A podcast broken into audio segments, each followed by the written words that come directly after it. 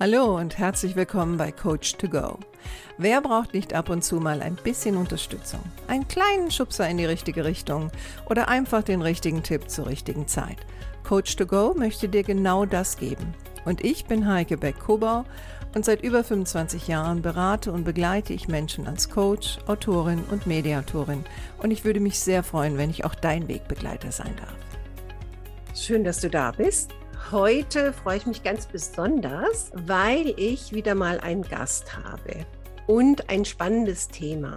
Weil mein Thema heute ist, wie man sich äh, mit dem inneren Kritiker anfreundet. Und mein Gast oder gendermäßig, wie man ja so schön sagt, Gästin, habe ich mir sagen lassen, meine, meine Gästin heute ist die Karin und zwar die Karin Tatzmann und die kommt aus Graz in Österreich. Und wir haben uns noch nie live gesehen, aber die Karin hat Initiative ergriffen und hat mich angefunkt über meinen Podcast und darüber freue ich mich sehr. Und wir wollen heute über das Thema sprechen, ne? der innere Kritiker, natürlich auch teilweise als Führungskraft, weil die Karin ist Coach für Führungskräfte, Teams und Mentaltraining. Und wir hatten äh, vorab so ein bisschen vereinbart, dass du dich ein bisschen selbst vorstellst. Gell? Also hallo Karin, schön, dass du da bist. Ja, hallo Heike, vielen Dank, dass ich heute dein Gast sein darf. Unbedingt. Oder Gästin, das habe ich auch noch nie gehört. Ach komm, hör auf, Gast. ja, ja schön. Mag ich den Ausdruck Führungskraft, der ist so genderneutral, dann hm, der passt. Genau. Ja, danke, genau. Ich darf mich gern vorstellen. Ich bin systemischer Coach für Führungskräfte und Teams, bin Unternehmensberaterin und diplomierte Mentaltrainerin. Und bei mir bekommen Führungskräfte, Unternehmer, Unternehmerinnen und Mitarbeiter alle notwendigen Werkzeuge und Tools, die sie brauchen, vor allem im Bereich Zielsetzung, Fokus, Delegation, Selbstmanagement, Stressmanagement und noch viel mehr, und ich bin als Coach Wegbegleiterin und Sparing-Partnerin, wenn es darum geht, sein eigenes Verhalten, sein eigenes Führungsverhalten zu reflektieren und sich weiterzuentwickeln. Und meine Mission ist es, andere dabei zu unterstützen, einen Perspektivenwechsel zu schaffen, um so ihre eigenen Lösungen zu bekommen. Und ja, und mein Motto ist mutig sein und neue Perspektiven finden. Gut, jetzt stelle ich dir eine Frage, die haben wir nicht abgesprochen, aber stell sie trotzdem. Warum hast du mich angefunkt? Ja. Ich habe dich angefunkt, weil ich ähm, deinen Podcast und deine Beiträge auf Facebook, auf LinkedIn schon länger verfolgt habe. Mhm. Und ähm, war immer sehr interessiert und, und vor allem dein Thema Führungskräfte, Gesundheitswesen, das ist ja auch äh, so meine Vergangenheit, die uns eben so verbindet, genau. Genau, vielleicht sagst du noch kurz was dazu, weil ich habe nämlich viele Hörer und Hörerinnen, die kommen genau daher, ne? aus ja. Kliniken und so. Ne? Ja, also ich habe Betriebswirtschaftslehre studiert und, ähm, und bin dann durch Zufall ins Gesundheitswesen gerutscht und war in Graz ähm, in einem privaten Krankenhaus äh, in der Leitung tätig, im, also im Klinikmanagement. Und ja, und da habe ich irgendwie meine Liebe zum Gesundheitswesen äh, gefunden. Ja, das hat mich dann, da war ich dort auch einige Jahre lang tätig, bin ähm, von der Kollegin zur Führungskraft geworden mit all den Herausforderungen bis ich dann eben ähm, genau meinen Sohn bekommen habe und dann hat sich mein ganzes Leben geändert. Und mittlerweile darf ich anderen Führungskräften dabei helfen, ähm, ja, ihr Team erfolgreich zu leiten. Okay, und wie lange machst du das schon? Ähm, selbstständig bin ich jetzt schon seit zwei Jahren. Okay, also noch im Vergleich zu mir relativ frisch. Ja, genau. Du bist überhaupt relativ frisch im Vergleich zu mir, aber ich sehe noch gut aus. Das wirkt oft nur so, wenn ich sage, ich habe einen dreijährigen Sohn. Ja, genau. Genau. Naja gut, dann lass uns mal ins Thema einsteigen, ähm, wie du dich mit dem inneren Kritiker anfreundest. Und vielleicht fangen wir damit an, ähm, woher kommt denn eigentlich ein innerer Kritiker? Ja, also den inneren Kritiker oder die, die Stimme im Kopf, äh, wenn man Selbstzweifel hat, wenn man, wenn man ähm, pessimistisch ist, schwarz mal, dann, den, das kennt ja der ein oder andere sicherlich auch. Und wenn man an seinen eigenen Fähigkeiten zweifelt und wenn vor allem so Sätze auftauchen wie, das kannst du nicht und ähm, na, das, das wirst du nicht schaffen. Und genau dieses, diese negativen Selbstgespräche, diese übertriebene Kritik, das ist eben genau das, was unser Leben uns aber schwerer macht. Egal, ob das jetzt im beruflichen ist oder auch im privaten Umfeld ist. Und der innere Kritiker kommt ja schon aus unserer früheren Kindheit. Gerade in den ersten sieben Lebensjahren ist alles, was uns unsere Eltern mitgeben in unserem Elternhaus, ähm, das sehen wir als die absolute Wahrheit an. Sie sind unsere, unsere Vorbilder und einfach unfehlbar für uns, wenn wir kleine Kinder sind. Mhm. Ja, und da, da, hört man ja öfter so Vorwürfe von Eltern, dass man sagt, ähm, mit dir muss man sich schämen oder mit dir hat man nichts als Ärger, du bist mhm. dankbar. Oder auch wenn Eltern Vergleiche anstellen und sagen so, ähm, ja, schau mal, nimm da ein Beispiel an deinen Bruder, nimm dir ein Beispiel an deine Schwester. Manchmal gibt es auch Eltern, die ihre Kinder beschützen wollen und sie dann wirklich in Watte packen. Und ähm, dann hört man oft so Sätze ganz oft in seinem Leben, das schaffst du nicht. Mhm. Das kannst du nicht, das mhm. verstehst du nicht. Oder ein Indianer kennt keinen Schmerz, das sind auch so Klassiker, die man einfach so salopp sagt. Und genau diese, diese Sätze, die man hört dann von den Eltern und später natürlich auch von anderen, von Mitschülern, von Vorgesetzten, von Lehrern. Lehrern. Genau, von Lehrern. Großes Thema, Lehrer. Genau, die sind ja auch Vorbilder für uns. Ja, klar. Und wir setzen dann aber unser Verhalten mit unserer Person gleich und glauben, dass man nicht gut ist, wenn man nichts Gutes tut. Oder wenn man ähm, etwas, wenn man schlecht, es ist schlecht, man ist schlecht, wenn man etwas Schlechtes tut. Und dieser innere Kritiker, der hilft einem natürlich auch, also er kann einen schützen davor, auch Grenzen aufzuzeigen, aber er kann natürlich auch negative Auswirkungen haben. Also ich kann mich auch selbst so an gewisse Dinge erinnern. Also mein Vater, der hat eher so Glaubenssätze teilweise reingebracht bei mir, die waren so, du schaffst das, Wobei dann hing oft so was hinten dran, so, auch wenn du ein Mädchen bist. ne? so, ja, genau. Also ich war ja Einzelkind, ne? Ähm, aber das, das war so etwas und das hat mich natürlich auch geprägt. Aber mein Vater war zum Beispiel, der war ja Ingenieur und ähm, der hat eigentlich Zeit seines Lebens immer als Erfinder, das klingt jetzt so ein bisschen doof, weil man denkt so an die Filme, ne, diese total bekloppten da. Aber mein Vater war wirklich Erfinder und hat fast sein, sein ganzes Leben selbstständig gearbeitet. Und ich kann mich noch erinnern, als ich in der Schule war, ach, der hat es natürlich mit Mathe gehabt als Ingenieur. Ne? Und ähm, gleichzeitig war er aber auch jemand, der ähm, relativ cholerisch war. Also der war nicht so gut im Erklären. Und wenn ich dann Probleme in Mathe hatte, dann war das immer so ein leichtes Fiasko. Und ich kann mich noch erinnern, dass der mal zu mir gesagt hat, naja gut, dann muss ich mich halt damit abfinden, dass meine Tochter kein Talent für Mathe hat. und ich weiß noch, wie das mich geprägt hat, bis ich dann einem Lehrer begegnet bin, der zu mir gesagt hat, nach einer verbaselten Prüfung, hat er gesagt, sag mal, äh, weißt du was, wir gucken jetzt mal, wie bist du denn bitte schön zu diesen Ergebnissen gekommen? Ne? Und ähm, ich habe ihm das dann gezeigt und dann hat er gesagt, ja, klar, ne, du hast den falschen Weg genommen. Also das fand ich dann auch ganz bezeichnend, so dass auch ne, Vorbilder prägen auf der einen Seite, sie können natürlich einen auch wieder rausreißen. Ja, absolut. Absolut wieder rausreißen. So, jetzt hast du ja gesagt, ähm, und, und, das ist auch so das Thema, ne? So, so, meine nächste Frage ist ja so das Thema, welche Auswirkungen haben denn oder hat der innere Kritiker, egal wo er jetzt herkommt, ob er jetzt von den Eltern kommt oder von wem auch immer, welche Auswirkungen kann der denn auf uns haben, wenn wir erwachsen sind?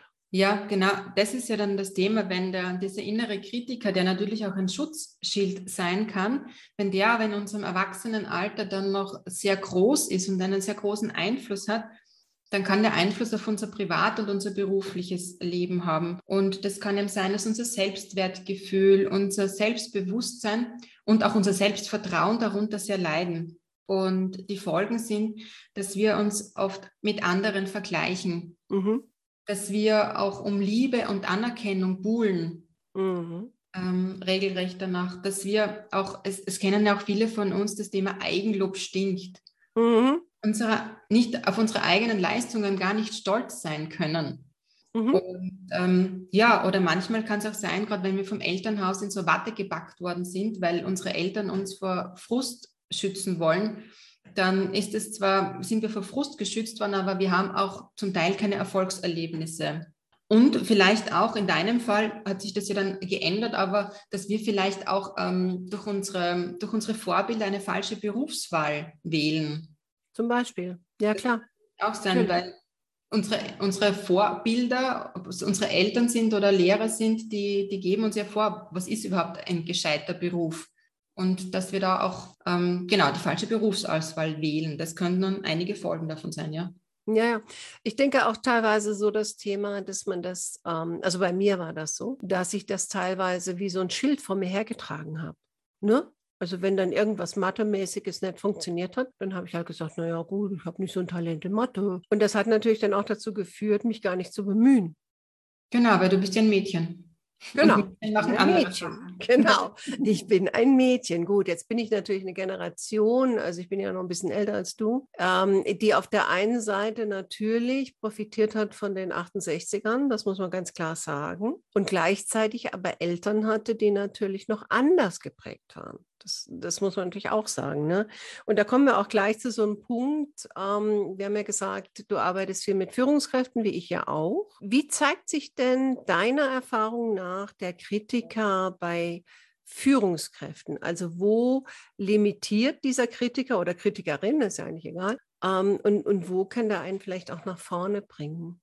Also der innere Kritiker hat natürlich, kann auch sein, dass er einen, einen ganz einen großen, ein ganz ein großer Antreiber ist. Das heißt, dass, dass Leute, die einen sehr starken inneren Kritiker haben, auch sehr erfolgreich sein können. Das ist jetzt nicht so, dass man daran nur, weil man kein, weil der innere Kritiker groß ist, dass man deshalb keinen Erfolg hat. Mm. Ähm, es kann aber auch sein, dass der innere Kritiker einen zu ganz hohem Perfektionismus antreibt und das ist natürlich nicht förderlich, wenn man einen zu hohen Anspruch an sich selbst und manche Führungskräfte haben das aber auch dann an ihre Mitarbeiter natürlich mhm. auch, geben sie dann ja auch weiter, diesen eigenen Anspruch an sich und an andere. Kann aber auch sein, dass gerade diese Stärken, die man hat, dann ins Negative sich äh, umwandeln. Das heißt, dass man krankhaft nach Erfolg und nach Anerkennung sucht. Und ähm, kann das sein, dass man ähm, auch der innere Kritiker sich so zeigt, dass man ähm, sich für etwas Besseres hält und von oben auf andere herabschaut. Und natürlich auch, was ein ganz großes Thema ist, was, was häufig bei meinen, bei meinen Kunden vorkommt, ist Workaholic. Dass egal ob Mann oder Frau, dass sehr viel gearbeitet wird und man auch dadurch glaubt, dass man Anerkennung bekommt. Viele Arbeit und das sich aber dann negativ auswirkt, natürlich im Sinne von Workaholics. Ja gut, da ist natürlich wieder dieser innere Antreiber, ne? So. Ja. Ähm, und ich glaube, das ist natürlich auch ein Thema, also das habe ich so für mich gemerkt über die Jahre immer wieder bei meinen Führungskräften, welches Vorbild gebe ich da in dem Moment? Ne? Also ich kann mich noch erinnern, vor Jahren habe ich ein, ähm, habe ich meine Zeit lang für die UBS gearbeitet.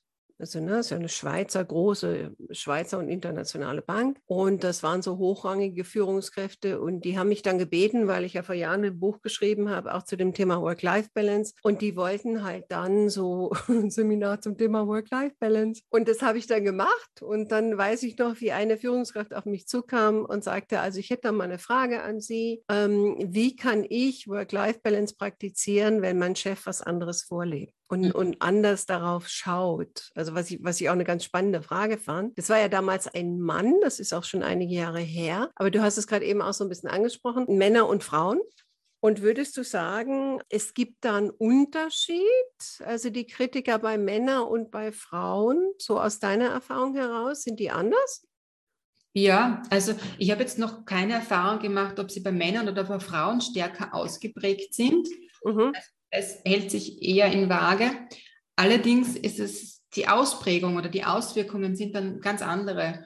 Frauen haben oft mehr Selbstzweifel, sind selbstkritischer, gerade in Führungspositionen dann auch. Sie wollen auch von allen gemocht werden, setzen dann das gleich mit beruflicher Kompetenz. Ähm, Frauen neigen oft auch dazu, mehr Ja zu sagen, tun sich oft schwer mit Nein sagen und vor allem Frauen, die auch ähm, die Frauen berufstätige Mütter sind in Führungspositionen, die machen sich oft auch selbst Vorwürfe mit dieser Doppelrolle, dass sie mhm. allen gerecht werden wollen.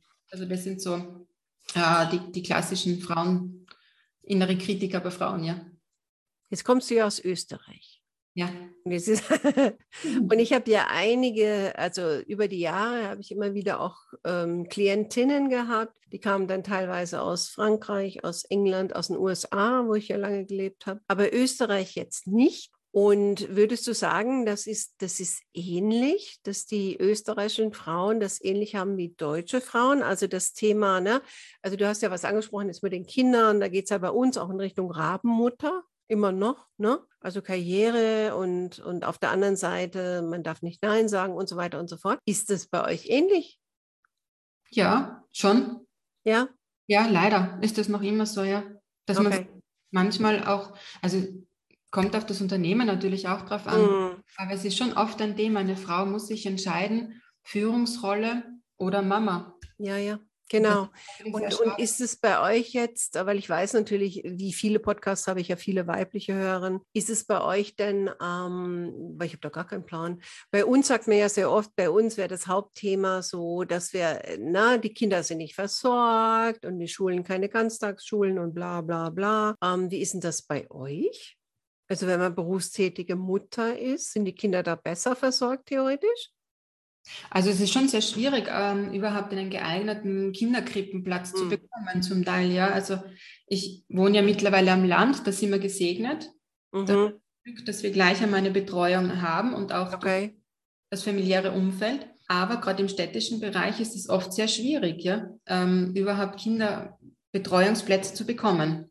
Aber ihr habt schon auch das, wie bei uns, dass man jetzt sagt, also das, es gibt einen Mutterschaftsurlaub, der ist bei uns ja fast bis zu drei Jahren, was, was ich persönlich als kritisch empfinde für den Beruf. Also ich kenne es aus den USA, da ist natürlich das andere Extrem, da geht man viel, viel schneller wieder in den Beruf rein. Aber wie ist es bei euch? Also wie viele Jahre hat man da oder Zeit? Ja, also du kannst in Österreich zwei Jahre Karenzurlaub. Ah, zwei.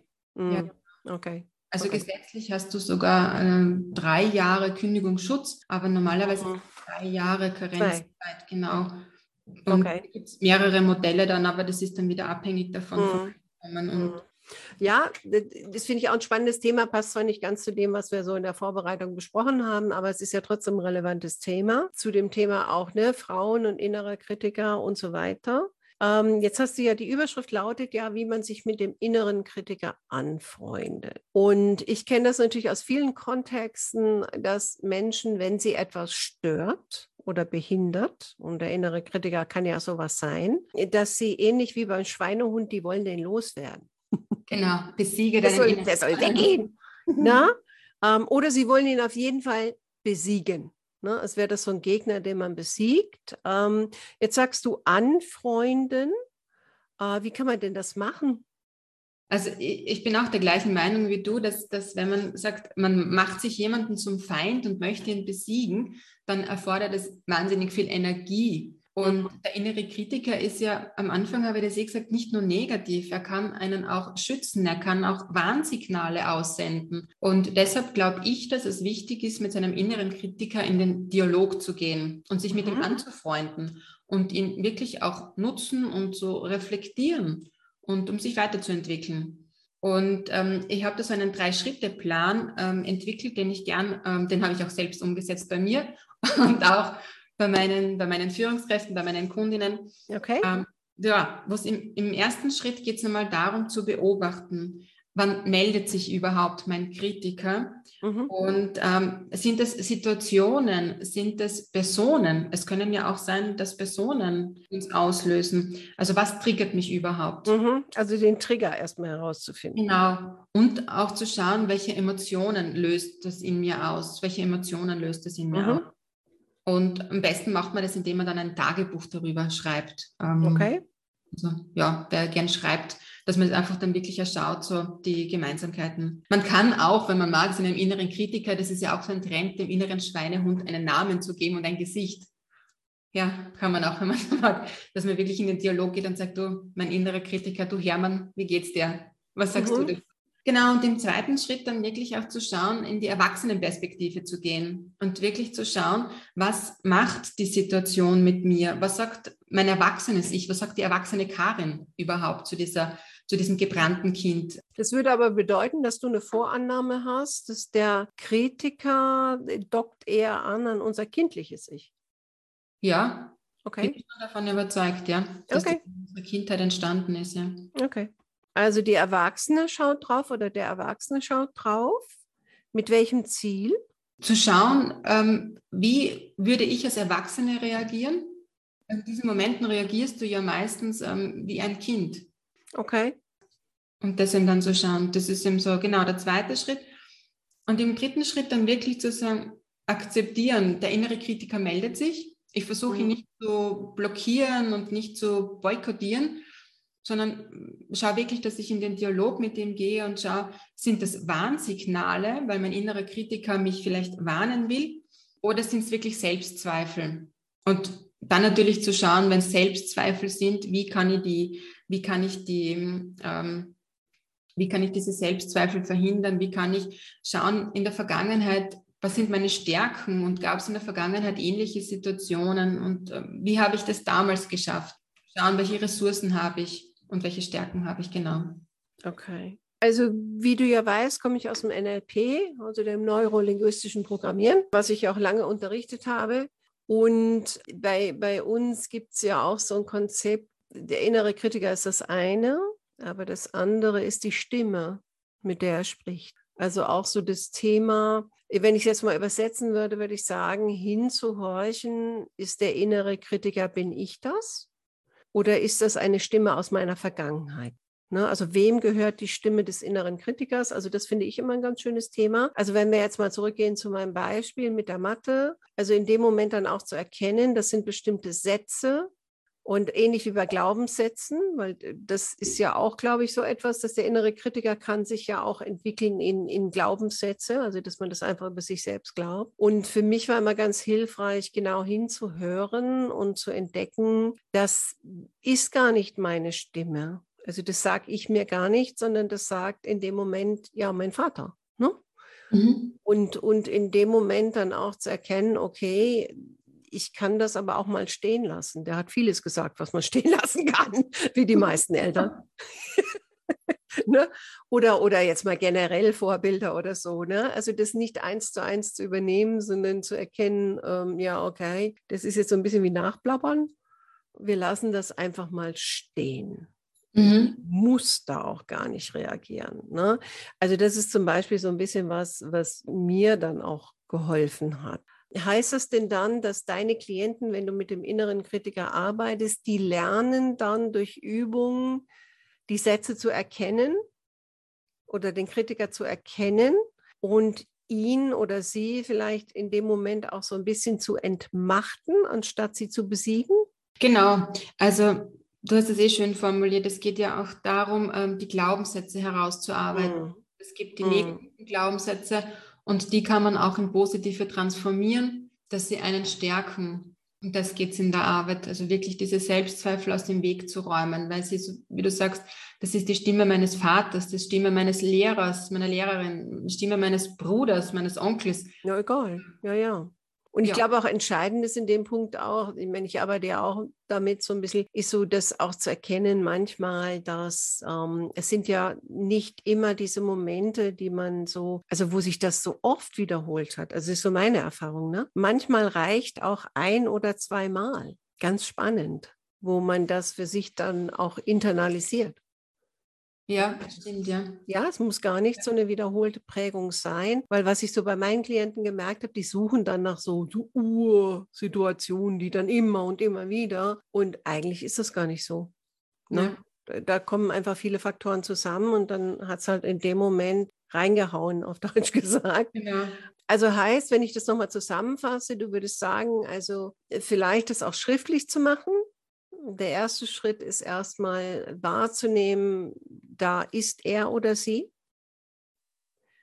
Ähm, gar nicht versuchen wegzumachen oder zu bekämpfen. Der zweite Schritt wäre eher zu sagen, okay, ist das jetzt was, was förderliches oder ist es was hemmendes? Also auch in den Dialog zu gehen, vielleicht auch dem Kritiker einen Namen zu geben und gleichzeitig zu fragen. ja, genau. Ne? Und ähm, sich dann aber auch zu überlegen, ne, reagiere ich jetzt mit meinem kindlichen Ich, was würde denn mein erwachsenen Ich dann in dem Moment sagen? So habe ich das jetzt verstanden. Genau, vielleicht ähm, eine Geschichte auch aus meiner. Vergangenheit. Ja. Es war auch bei mir mein Vater, der mich sehr geprägt hat. Ja. Der war einfach ein, ein sehr autoritäre Person und oft so, was er gesagt hat, war so das Gesetz für mich. Mhm. Mhm. Und, ähm, und das, dieses, dieses, dieses, diese Vaterrolle hat sich oft im Verhalten mit meinen Vorgesetzten wiedergespiegelt. Aber da bin ich mir ich in diese Rolle dann, in die, in die kleine Karin-Rolle wieder rein. Ja, ja, ja, ja. Und das war meistens in Konfliktsituationen oder in schwierigen Situationen. Und das ist mir erst viel später bewusst worden, dass ich auch Nein sagen darf und ähm, dass ich auch das kann, nur weil ich vielleicht jung bin. In deinem Fall war es halt, weil du ein Mädchen bist, aber bei mir war es, ich war eine junge Führungskraft. Ja, ja. Genau. Und dass ich dann, wer spricht jetzt dann mit mir? Mhm.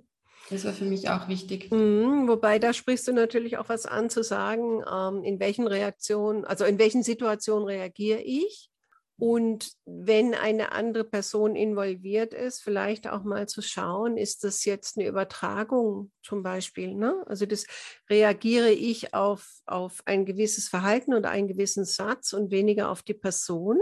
Weil es ist ja oft so, dass wir dann unreflektiert glauben, es ist die Person.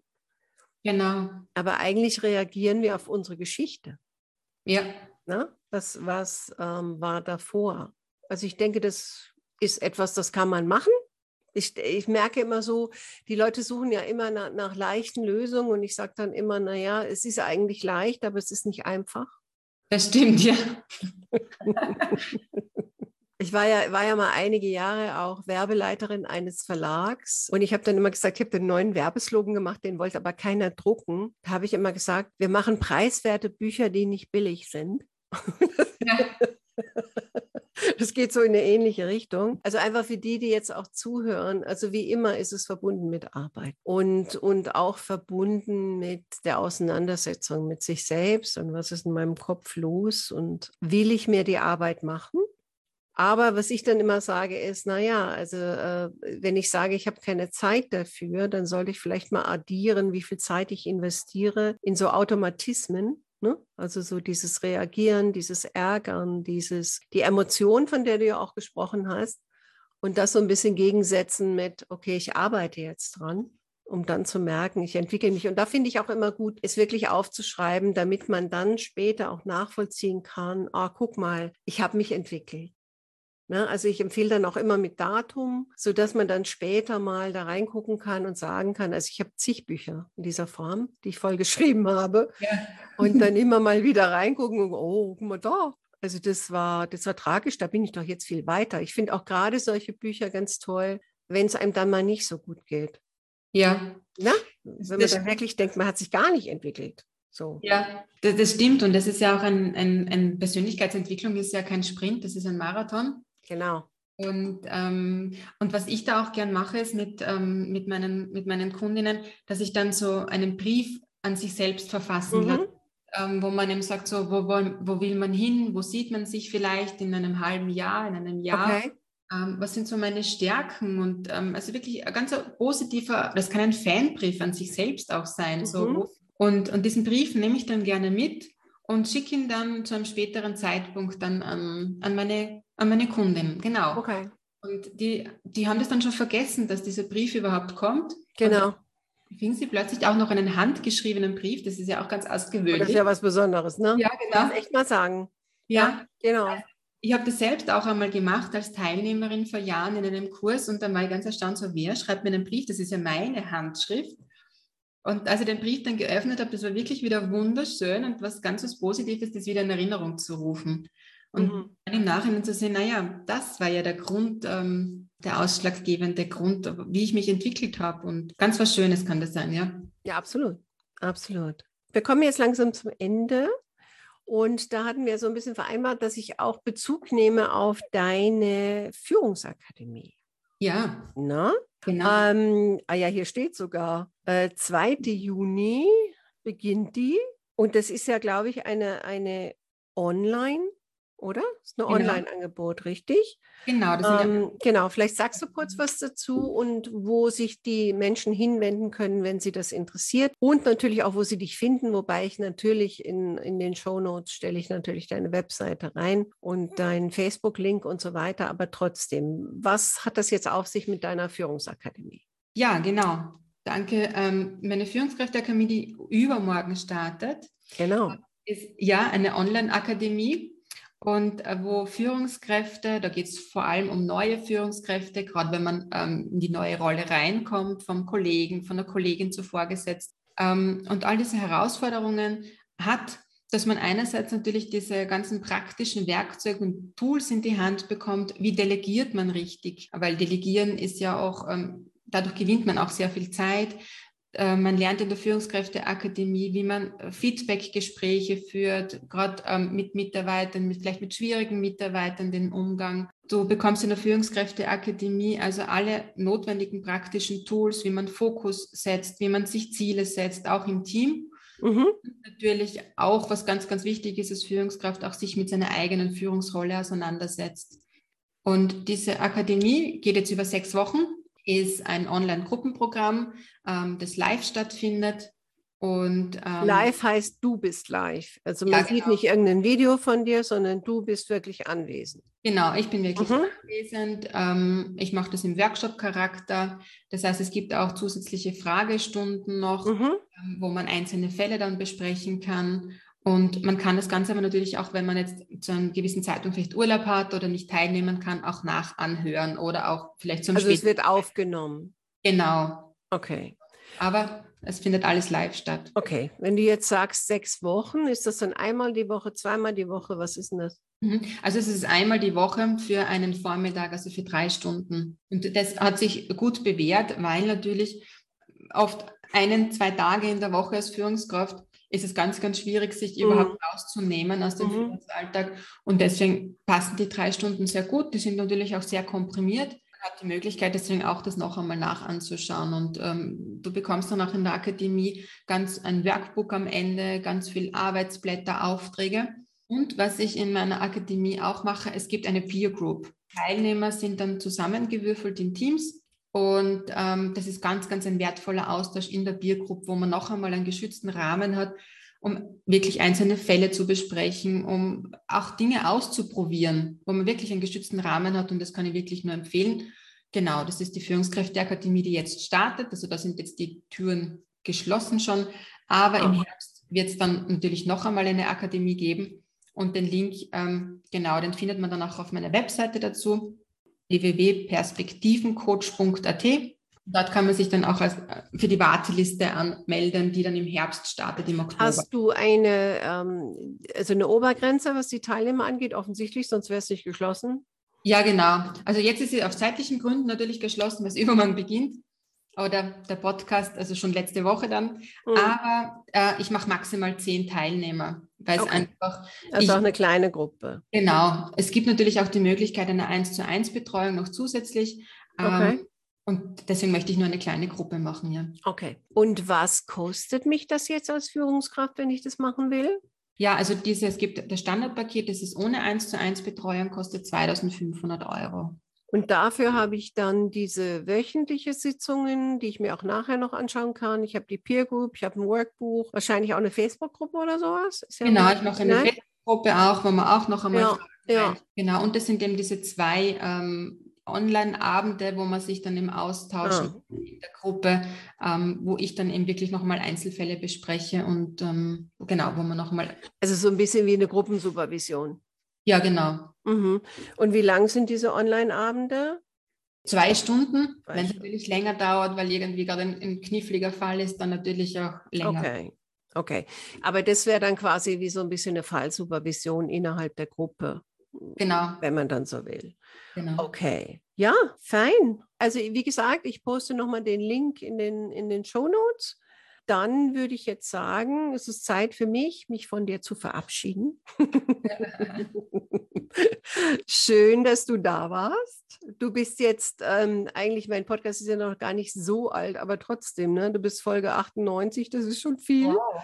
Ja, ne, oder? Ich denke dann auch manchmal, wow, das ist viel. Und ich habe ja drei Folgen gemacht mit einer Kollegin zusammen, aber da haben wir es nicht per Video gemacht. Ähm, und das ist jetzt so das erste Mal. Also das heißt, für die, die jetzt zuhören, ich werde das auch nochmal auf meinen YouTube-Kanal stellen, damit man uns Schönheiten sehen kann. Ob das dann hilfreich ist oder nicht, werden wir dann sehen, aber egal. Ähm, ja, vielen Dank dass du hier warst, sozusagen, bei mir in Deutschland. und ich wünsche dir ganz, ganz viel Erfolg und ähm, ja, vielleicht machen wir noch mal was, würde mich freuen. Okay? Und ich beende jetzt mal den offiziellen Teil und dann quatschen wir noch ein bisschen. ja, genau. Also dann an alle Zuhörer und Zuhörerinnen, war schön, dass du, ihr dabei wart. Äh, ich freue mich, wenn ihr nächste Woche wieder dabei seid und äh, wünsche euch noch eine schöne Restwoche. Ciao, deine Heike.